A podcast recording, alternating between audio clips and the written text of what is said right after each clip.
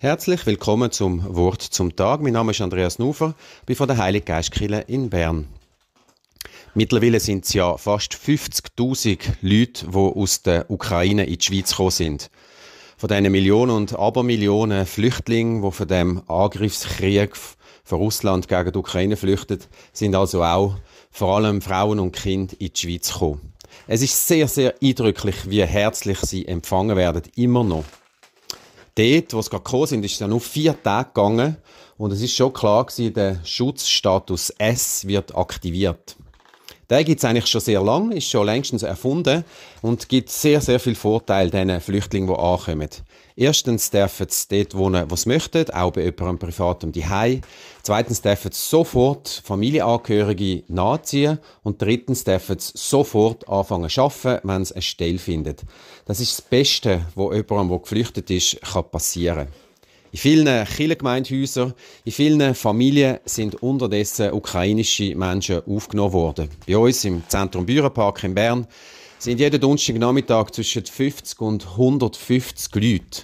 Sie lernen Deutsch, zusammen Kaffee trinken, sich austauschen oder zum Beispiel nächste Woche organisieren zum Tag der Nachbarschaft ein Fest für unser Quartier und alle, die möchten kommen.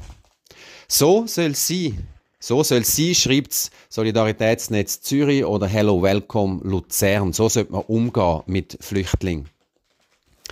Wir wissen alle, dass es leider nicht immer genau so ist. Da gibt es mehrere Beispiele. Zum Beispiel die Drittstaatsangehörigen, die aus der Ukraine von den genau gleichen Bomben und Panzer flüchten, die haben sie in der Schweiz nicht so gut. Wenn sie keinen ukrainischen Pass können vorführen und das sind relativ viele, weil sie zum Beispiel in der Ukraine studiert haben oder einmal studiert haben, geblieben sind, das Geschäft aufgetan haben, aber ursprünglich aus einem afrikanischen oder einem asiatischen Land kommen, Ghana, Nigeria, Somalia, Afghanistan, Tibet, Indien, das sind die, die ich bis jetzt kennengelernt habe, die haben keinen Schutzstatus S. Und sie werden nach wenigen Wochen schon wieder ausgeschafft in ihr altes Heimatland. Ist das gerecht? Nein. Sie flüchten vor den genau gleichen Schwierigkeiten wie die, die ukrainische Pässe haben. Es gilt doch immer wieder daran zu erinnern, dass vor Gott und vor dem Gesetz alle Menschen gleich sind dann sollte man es auch gleich behandeln.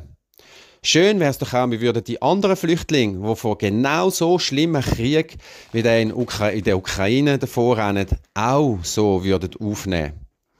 Zum Beispiel die, wo in Aleppo von den gleichen russischen Flugzeugen und Bomben davor rennen wie die in Kiew. Die sollten auch können zu uns kommen. Oder die, die von der Taliban immer noch Angst haben vor dem Terrorregime in Afghanistan.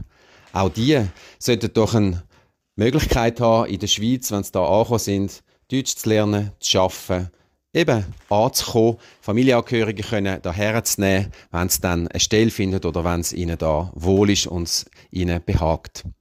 Vor Gott und den Menschen sind alle gleich. Das wissen wir schon lange und für das setzen wir uns noch lange ein. Einen schönen Sonntag.